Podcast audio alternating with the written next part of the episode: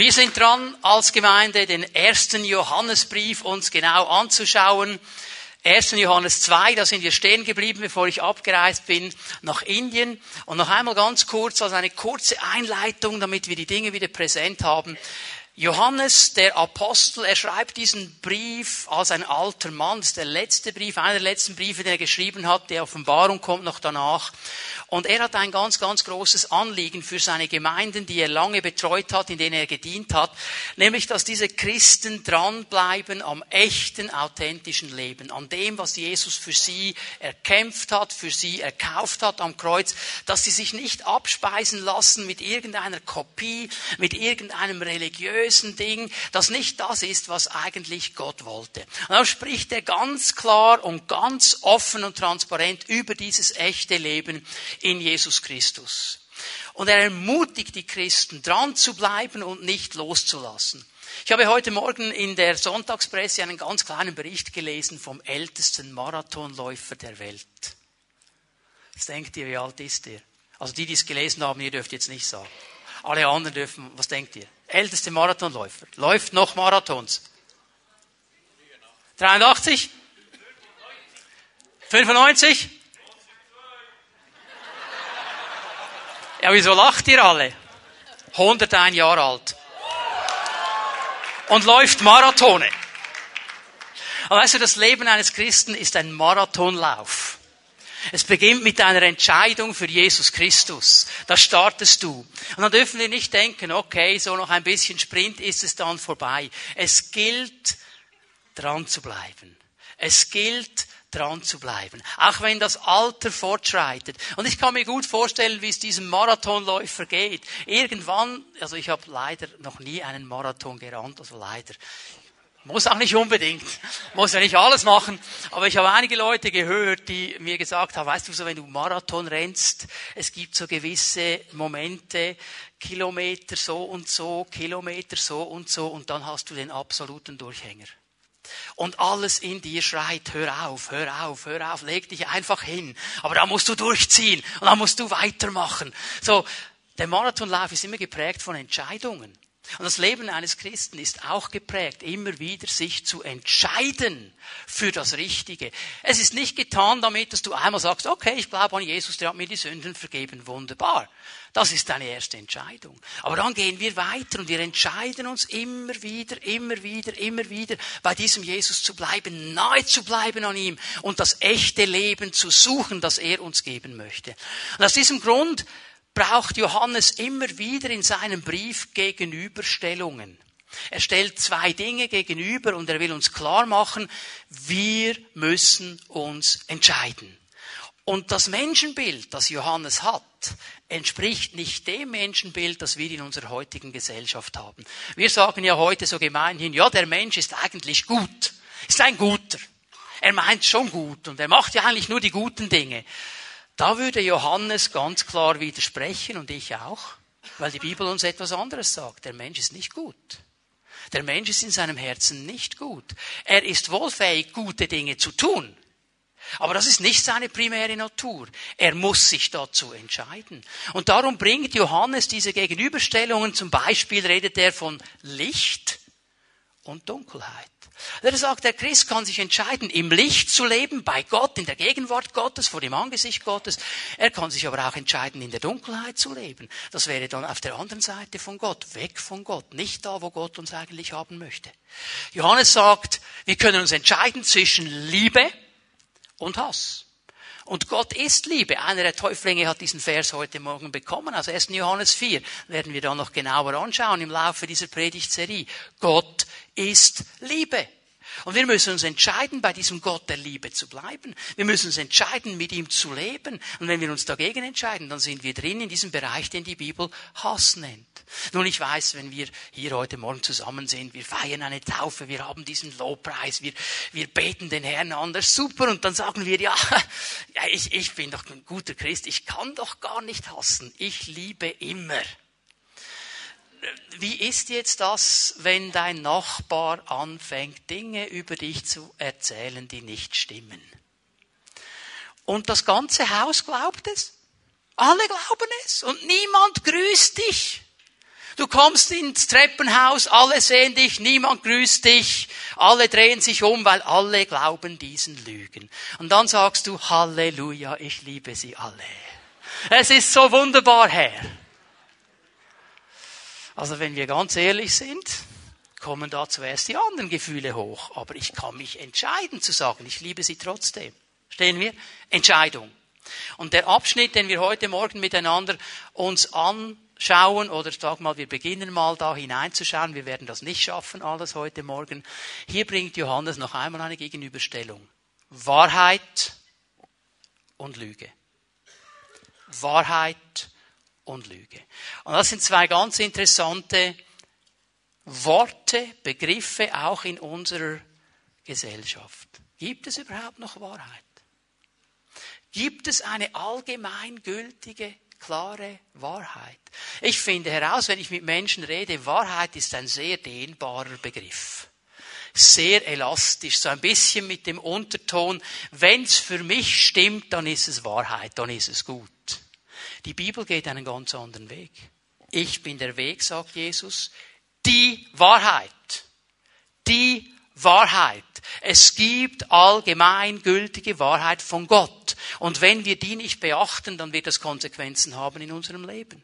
Wahrheit ist ein klarer Begriff, von dem die Bibel klar spricht. Und wir müssen uns entscheiden in Situationen für Wahrheit.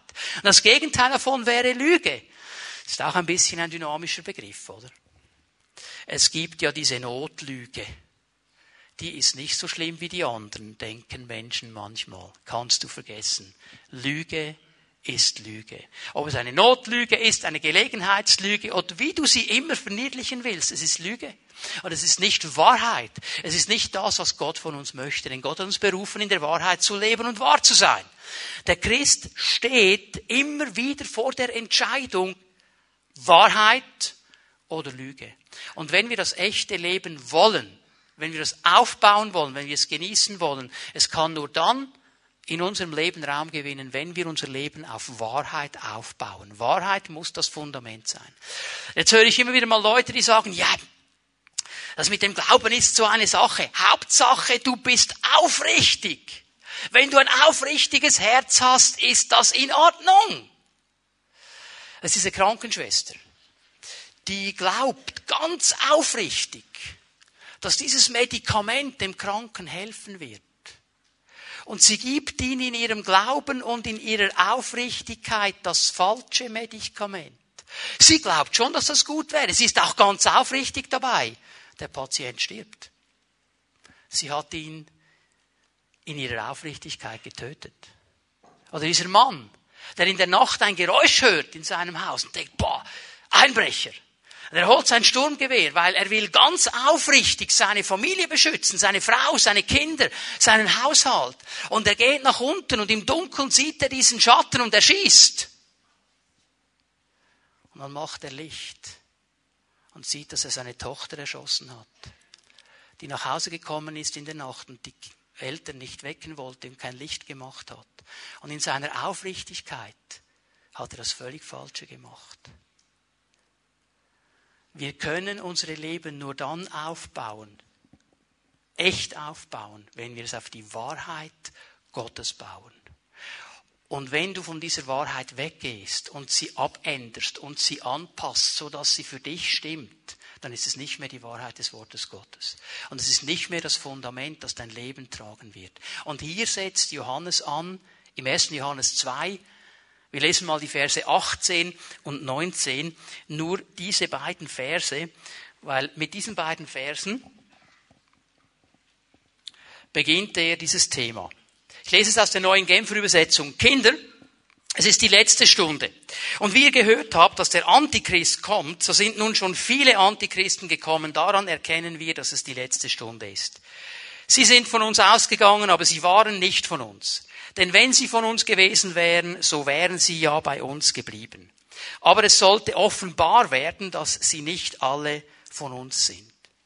Bevor wir diesen Text uns genauer anschauen, muss ich über zwei Dinge kurz ein bisschen etwas sagen, die aufleuchten, wenn wir diesen Text lesen. Einmal ist es dieser Begriff, es ist die letzte Stunde. Wir müssen verstehen, was das bedeutet. Und dann ist es der zweite Begriff, der ist ein bisschen bekannter. Da denke ich, haben die meisten von uns schon mal gehört, ist der Begriff Antichrist. Was bedeuten diese beiden Begriffe? Denn nur wenn wir das einordnen können, dann können wir auch einordnen, was Johannes uns nachher sagt. Achte mal darauf, wie er diesen Vers beginnt. Kinder, Kinder. Einmal mehr Johannes als ein geistlicher Großvater, der zu seinen Kindern spricht, der sagt, Kinder, ich möchte euch aus der Weisheit und aus der Erfahrung, die ich mit Jesus habe, etwas mitgeben, damit ihr eure Leben richtig aufbauen könnt. Kinder, Kinder, ist diese Liebesbeziehung, die er hat zu seinen Gemeinden. Und Kinder bedeutet auch ein zweites, das haben wir vor drei Wochen gesehen, bevor ich abgereist bin nach Indien, nämlich Familie. Er spricht zu ihnen als eine Familie.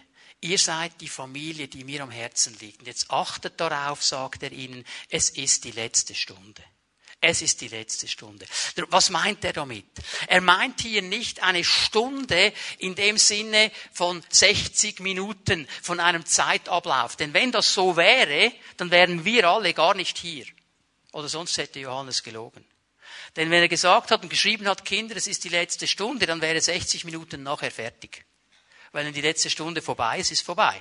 Okay? Also er spricht hier nicht über einen Zeitablauf, er spricht vielmehr von einer Wesensart. Er spricht von einem Bereich der Zeit, der geprägt ist von ganz bestimmten Wesensarten. Die Bibel nimmt das immer wieder auf. Du kannst es zu Hause mal nachlesen. Im 2. Timotheus 3 ab Vers 1 werden diese letzten Tage, diese letzte Stunde beschrieben. Matthäus 24, die große Endzeitrede von Jesus Christus, da wird diese letzte Stunde beschrieben. So wenn die Bibel hier von der letzten Stunde spricht, dann spricht sie eigentlich von diesem ganzen Zeitabschnitt, seit Jesus Christus gekommen ist auf diese Erde, bis er zurückkommt, um sein sichtbares Reich aufzubauen. Das ist diese ganze Zeit. Und in diesem Bereich drin leben wir, auch heute noch. Es gibt ja Menschen, die sagen, ja, im Jahr 2000 hat die Endzeit begonnen. Ja, mein Lieber, du bist 2000 Jahre zu spät. Die hat begonnen, als Jesus gekommen ist. hat die letzte Zeit Gottes begonnen. Und die wird aufhören, wenn Jesus Christus zurückkommt und sein Reich aufbaut. Aber wir sind da mittendrin. Was wir aber verstehen müssen, ist, dass diese Zeit an Intensität gewinnen wird.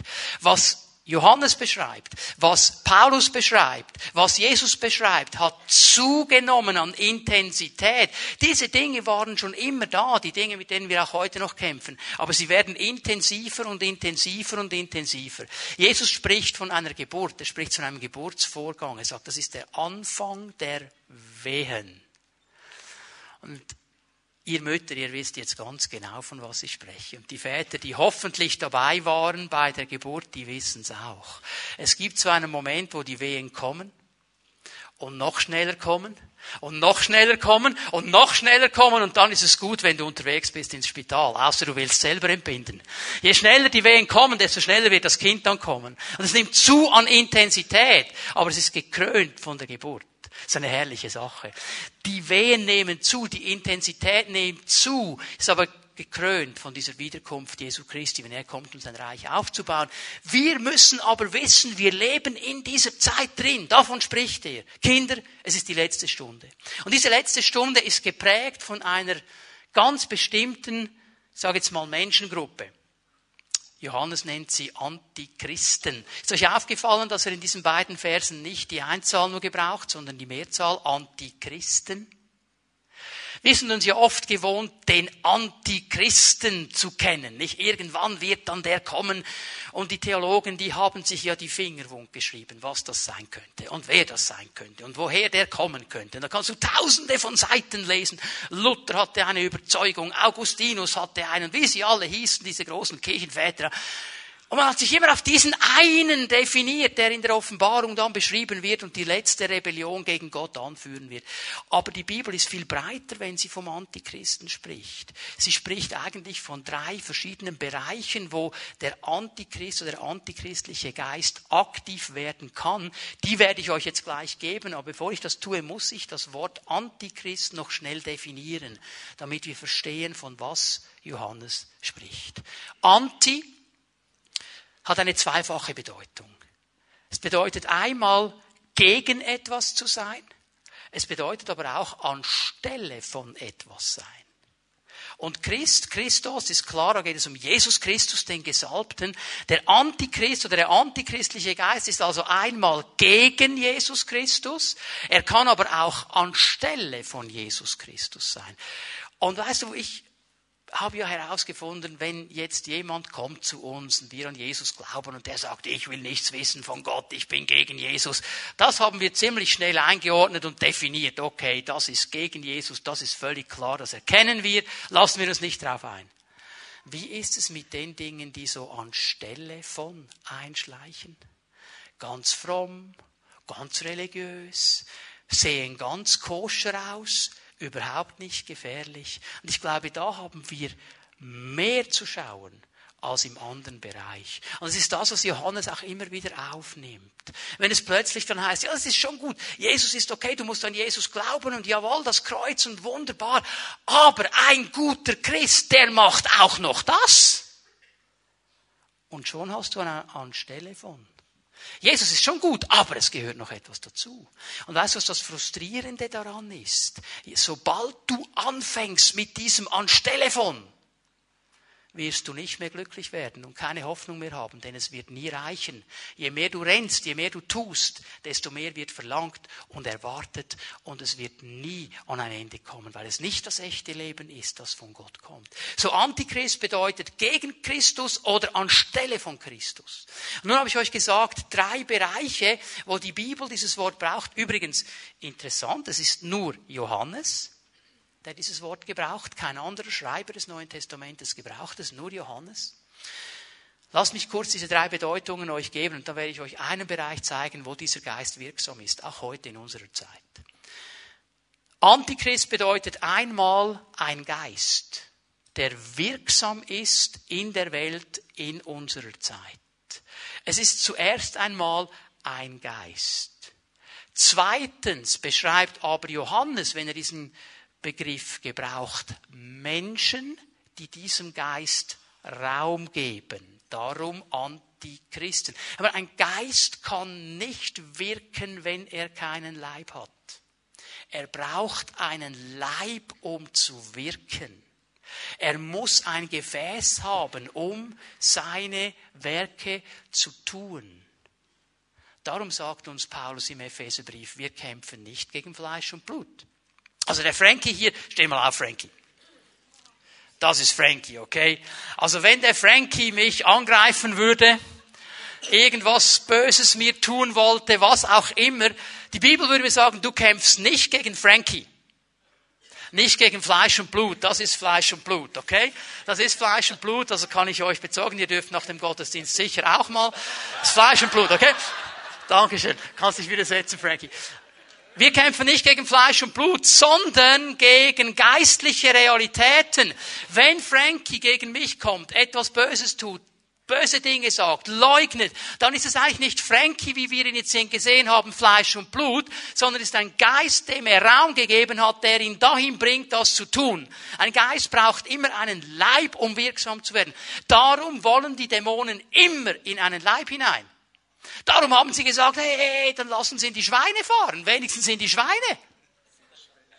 Ja, und dann sind die im Schweinsgalopp über die Klippe und haben sich ersäuft.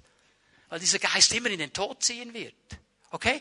Braucht einen Menschen, der sich öffnet und wirksam wird. Und der dritte Bereich, den haben wir schon kurz angetönt, den mache ich ganz schnell. Ja, der Antichrist ist dann auch diese Person, die die letzte Rebellion gegen Gott anführen wird. Aber weißt du, mit dem haben wir noch nichts zu tun. Wir haben jetzt in den Gemeinden, hier in der Schweiz und überall auf der Welt mit diesem antichristlichen Geist zu tun. Den spricht Johannes hier nämlich an. Und der ist wirksam in den Gemeinden. Und er ist wirksam durch Menschen, die sich diesem Geist öffnen. Und ich möchte euch heute Morgen einen Bereich mal zeigen, wo dieser Geist wirksam wird. Dieser Geist wird immer Gemeinschaft angreifen. Er wird immer Gemeinschaft angreifen. Er kann nicht in Gemeinschaft bleiben. Schau noch einmal ganz schnell zu Vers 19, 1. Johannes 2, Vers 19. Sie, diese Antichristen, sind von uns ausgegangen. Die waren einmal bei uns. Johannes sagt, die waren in unseren Gemeinden, die waren da, die waren mit uns, die haben mit uns angebetet, die haben mit uns den Herrn gepriesen, die waren da. Sie sind von uns ausgegangen. Sie blieben nicht in dieser Gemeinschaft, sie sind weggegangen. Sie waren aber von uns ausgegangen, aber, und das ist interessant, sie waren nicht von uns. Äußerlich schien es so, als würden sie dazugehören. Innerlich waren sie weit davon entfernt.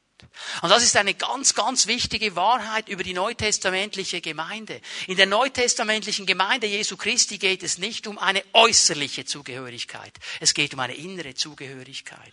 Es geht nicht darum, dass ich sage, oh, äußerlich finde ich das noch cool und das gefällt mir und da gehe ich mal hin.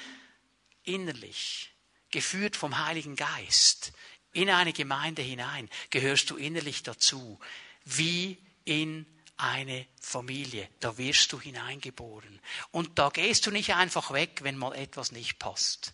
Wenn mal deine Frau nicht das kocht, was du willst, sagst du hasta la vista, Baby, oder was? Nach mir die Sintflut. Nein, sicher nicht. wenn die Kinder mal etwas tun, was uns nicht passt, dann gehen. Nein, das ist Familie. Da gehören wir dazu. Innere Zugehörigkeit, nicht eine äußere Zugehörigkeit. Hier waren aber Menschen, die waren innerlich nicht dazugehörig. Die waren dabei, solange es so lief, wie sie es vielleicht wollten, wie sie sich das vorgestellt haben, wie es nach ihrem Gusto ging. Aber sie blieben nicht. Sie blieben nicht, weil sie die Türe öffneten für diesen Geist, der nicht aus Gott kommt. Jetzt fällt mir auf, ich versuche das ganz schnell zu machen. Der antichristliche Geist hat schon von Anfang an Gemeinschaft torpediert. Gott hat immer Gemeinschaft gestiftet. Ich meine, es fällt ihm auf, nachdem er alles geschaffen hat, alles wunderbar, die Tiere waren da, äh, die Blumen waren da, die Obstbäume waren da, der Garten war genial, Adam war da. Gott hat ihn geschaffen, hat sich gefreut an ihm, aber etwas hat dem gefehlt.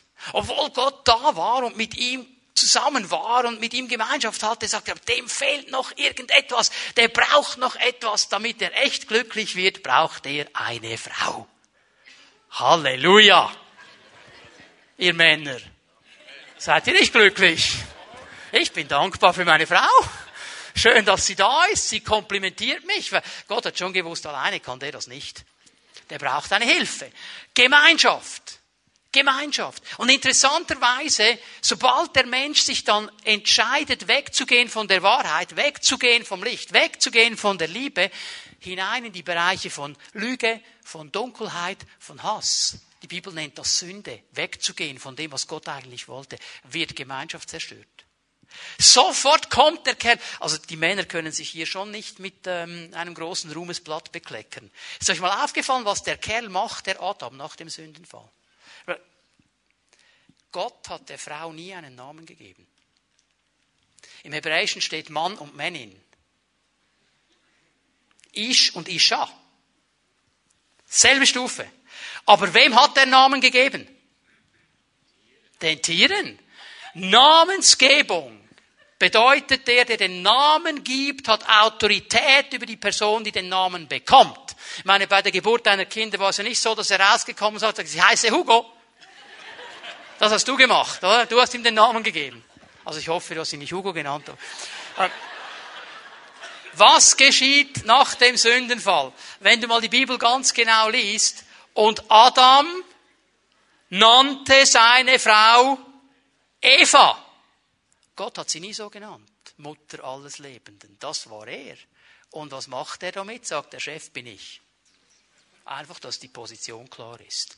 Gemeinschaft torpediert. Nun sind sie plötzlich nicht mehr auf einer Stufe, sondern ich höher als du. Und das wird Gemeinschaft zerstören. Und dann geht es weiter mit den beiden Söhnen.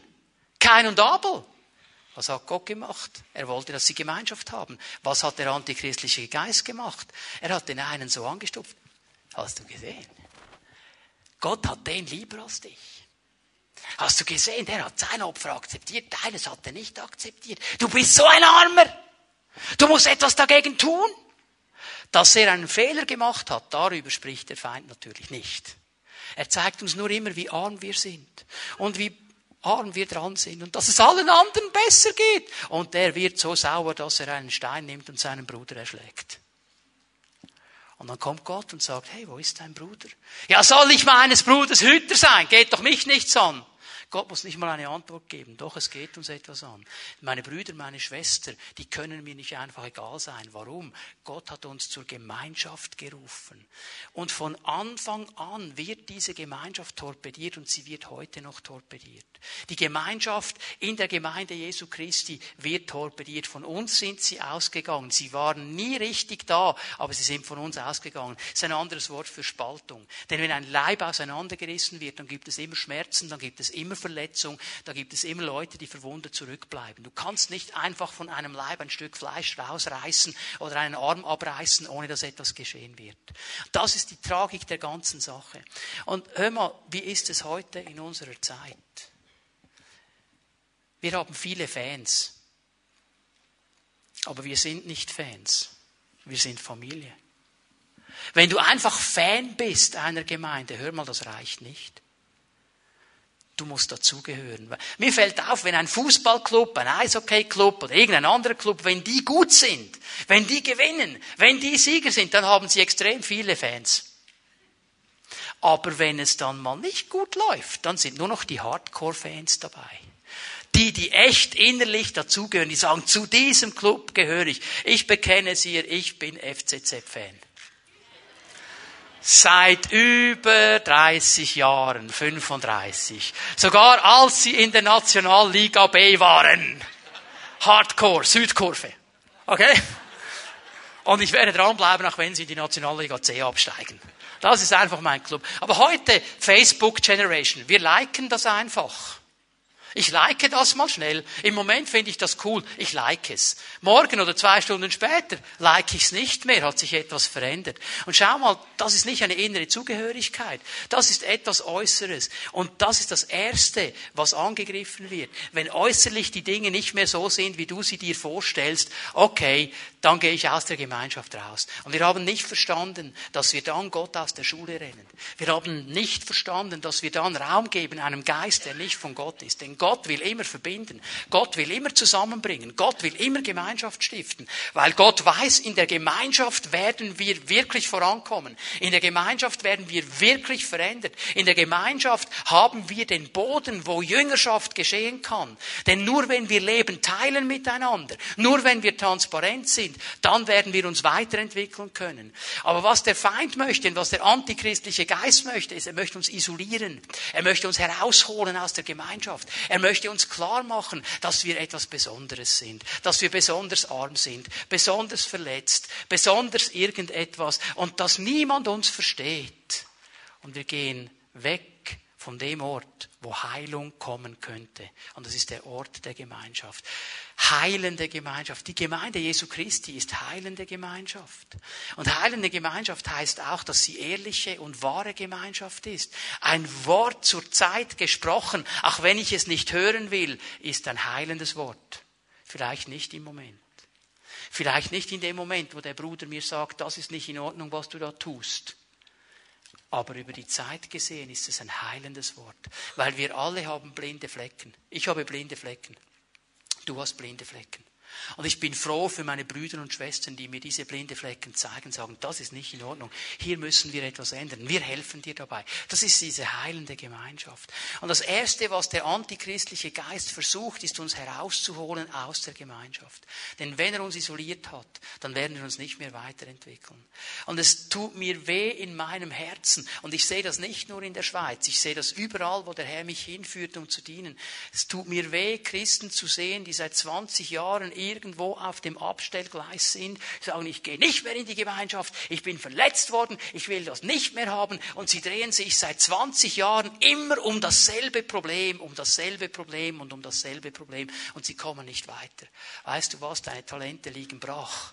Das, was Gott tun möchte in deinem Leben, liegt brach. Und ich sage damit nicht, dass das, was du erlebt hast, nicht wehgetan hat. Ich sage nicht, dass es nicht verletzt hat. Ich sage nicht, dass die Worte nicht gemein waren. Aber ich sage dir, komm zurück in die Gemeinschaft, da wird Heilung fließen. Da werden Brüder und Schwestern sein, die dir helfen. Und da wirst du frei werden, dich weiterzuentwickeln. Das ist der Punkt hier. Wenn uns der Feind herausnehmen kann aus Gemeinschaft, weil uns irgendetwas nicht mehr passt, dann hat er uns genau da, wo er uns haben will. Und weißt du, was mir auffällt? Es sind oft Nebensächlichkeiten. Es sind oft Nebensächlichkeiten. Ich kann mit jedem Christen Gemeinschaft haben, solange gewisse Punkte klargelegt werden. Wir labeln ja die Leute gerne. Das ist ein Pfingstler, das ist ein Baptist, ein Methodist, das ist FEG, was es noch so alles gibt, oder? Und wir labeln sie dann ganz gerne. Wir müssen aufhören mit diesen Labeln. Denn es gibt gewisse Dinge, das ist mir egal, was dein Label ist. Wenn du da Ja sagen kannst, da können wir Gemeinschaft haben miteinander, da können wir miteinander den Herrn anbeten. Wenn du mit mir zusammen sagst, Jesus Christus ist der Sohn Gottes, Halleluja, dann beten wir ihn an miteinander. Wenn du mit mir zusammen sagen kannst, er ist der einzige Weg zu Gott, nur er kann Sünden vergeben, nur er kann neues Leben geben. Halleluja, wir können anbeten miteinander. Wenn du mit mir zusammen sagen kannst, die Bibel ist das inspirierte Wort Gottes und auf diese Bibel bauen wir. Halleluja, da können wir miteinander anbeten. Wenn du mit mir zusammen sagen kannst, wir werden aus Glauben errettet, durch Gnade, nicht durch Werke. Wunderbar, wir können miteinander anbeten. Also in diesen Punkten, da streiten wir eigentlich auch gar nicht. Aber es sind diese Nebensächlichkeiten. Man kann den Herrn nur anbeten mit alten Kirchenliedern. Du, wenn das deine Überzeugung ist, wunderbar. Der andere sagt, nein, mit Schlagzeug und allem und Psalm 150 mit Pauken und Trompeten und Plam, Bum, was es alles gibt. Wenn das deine Überzeugung ist, wunderbar. Weißt du was? Ich kann den Herrn anbeten. Mit einem alten Pfingstjubel haben wir heute Morgen gesungen. Ich habe einen herrlichen König. Hast du uns vorenthalten im zweiten Gottesdienst? Ich habe einen herrlichen König. Wunderbares Lied. Und dann kommt so ein richtig modernes Water, he turns into wine und auf geht's. Wir können doch den Herrn mit beiden Bereichen anbeten. So oft schreiten wir um das wie man eine Gemeinde leitet, was eine Gemeinde tun sollte, was sie nicht tun sollte. Wir streiten um solche Dinge, die sind nebensächlich. Und der Feind wird es immer wieder fertigbringen. Der antichristliche Geist wird es immer wieder fertigbringen, diese Nebensächlichkeiten groß werden zu lassen, um Beziehung auseinanderzureißen und Gemeinschaft auseinanderzureißen. Und ich sage dir, wenn wir uns auf diese Schiene begeben, werden wir das echte Leben nicht aufbauen können. Weißt du, was die Grundlage dieser Entscheidung ist, zu sagen, ich will das nicht mehr, ich gehe raus aus der Gemeinschaft? Es ist Egoismus. Sprüche 18. Ich gebe dir eine Bibelstelle dazu. Sprüche 18. Vers 1. Ich lese es mal aus der neuen Zürcher Übersetzung. Wer sich absondert, folgt seinen eigenen Wünschen. Wer sich aus der Gemeinschaft herausnimmt, wer sich absondert, seine eigene Sache macht, er folgt seinen eigenen Wünschen. Menge übersetzt seinen Gelüsten, das, was er will, das, was ihm passt. Und dann sagt er noch etwas Interessantes, noch nicht fertig mit diesem Vers. Er widersetzt sich aller Klugheit. Sagt, das ist unklug. Das ist unklug. Das ist nicht gut. Wir haben den Eindruck, das ist der einzige Weg, den es gibt. Die Bibel sagt, das ist der falsche Weg. Ich sage dir, es gibt diese Gemeinschaft. Es gibt diese Gemeinschaft der Heiligen. Es gibt diese Gemeinschaft der Heiligen, die nicht perfekt sind, wo viele Dinge geschehen, die nicht geschehen sollten und geschehen müssten. Sie geschehen aber trotzdem. Und trotzdem ist es heilende Gemeinschaft, weil es der Weg Gottes ist. Ich gebe euch noch eine Stelle aus den Sprüchen. Sprüche 27, Vers 17. Eisen schärft Eisen. Und ein Mensch schärft den anderen. Gemeinschaft ist Charakterprägung. Da werden unsere Charakter geprägt. Da werden wir verändert. Nur da können wir über gewisse Dinge in unserem Leben herauskommen und weitergehen, weil Brüder und Schwestern an der Seite sind, die uns helfen und mit uns vorwärts gehen und die uns zu sehr lieben, um nichts zu sagen. Es ist Liebe, etwas zu sagen, weißt du das? Die Brüder in meiner Hauszelle, in meiner Basisgruppe, ich liebe sie zu sehr, als dass ich gewisse Dinge nicht sagen würde. Weil ich sie liebe, sage ich das. Weil ich möchte, dass wir uns miteinander entwickeln. Und ich erwarte genau dasselbe von Ihnen. Dass wir miteinander erleben dürfen, wie der Herr unsere Leben verändert. Das ist der Weg der Gemeinschaft. Das allererste, was der antichristliche Geist tun wird. Er wird versuchen, uns herauszuholen aus der Gemeinschaft. Und ich weiß, ich weiß, man kann müde werden, auch an der Gemeinschaft. Man kann frustriert werden, auch an der Gemeinschaft. Es gibt Momente, da habe ich dem Herrn auch schon gesagt, Herr, muss ich mir diese Gesichter jetzt wirklich noch einmal anschauen? Und der Herr hat gesagt, jawohl. Und ich bin hingegangen. Und es war so gut, dass ich hingegangen bin. Weil genau diese Gesichter, die ich nicht sehen wollte, haben mir geholfen und haben mich weitergebracht. Stehen wir? Man kann müde werden. Ja, man kann Verletzung haben, auch von Gemeinschaft. Aber ich sage dir noch einmal, bei Jesus ist Heilung und in der Gemeinschaft ist Heilung. Komm zurück in diese Gemeinschaft. Hör auf, dich abzusondern. Gib diesem antichristlichen Geist keinen Raum. Gib ihm keinen Raum. Sondern mach eine ganz klare Entscheidung zu sagen, Herr, ich lasse es nicht zu, dass irgendetwas auf dieser Welt die Gemeinschaft zu dir und die Gemeinschaft zu meinen Brüdern und Schwestern unterbinden kann, schneiden kann, auflösen kann. Denn weißt du, wenn wir miteinander unterwegs sind, als Gemeinschaft, dann können wir stark vorwärts gehen. Wenn ich alleine bin, bin ich verwundbar, angreifbar. Wenn ich mit meinen Brüdern und Schwestern zusammen unterwegs bin, dann können wir einander helfen und wir werden vorwärts kommen. Der Herr möchte diesen Punkt setzen heute Morgen. Ich weiß, es sitzen Menschen hier und du wurdest verletzt in der Gemeinschaft. Du hast Hoffnung aufgegeben. Du bist frustriert. Es ist oft für dich so ein Durchleiden. Und ich möchte dir heute Morgen sagen, der Herr möchte dein Leben berühren. Er wartet darauf, dass du dein Herz öffnest für ihn. Er wartet darauf, dass du es zulässt, dass er dein Herz berühren darf, dass Vergebung kommen darf dass Heilung kommen darf, dass du Dinge, die vielleicht schon weit, weit zurückliegen, loslassen darfst heute Morgen. Und sagen kannst, ich schließe diese Türe der Isolation und ich komme zurück in die Gemeinschaft und ich werde erleben, ich werde erleben, wie Gott mein Leben auf eine neue Qualität bringt und eine neue Kraft Gottes in mein Leben hineinkommt. Es ist die Kraft der Gemeinschaft. Können wir aufstehen miteinander? Wir bitten, dass die Lobpreisgruppe noch einmal nach vorne kommt. Lass uns uns noch einmal für einen Moment ausrichten auf den Herrn. Ich möchte euch einladen, dass wir jetzt nicht miteinander sprechen und austauschen, sondern öffne einfach dein Herz jetzt mal für den Heiligen Geist. Und lass es zu, dass er in dein Leben hineinsprechen kann. Dass er dich ermutigen kann, dass er dir den Weg zeigen kann, den er für dich vorbereitet hat. Lass uns einfach einen Moment still werden in der Gegenwart Gottes.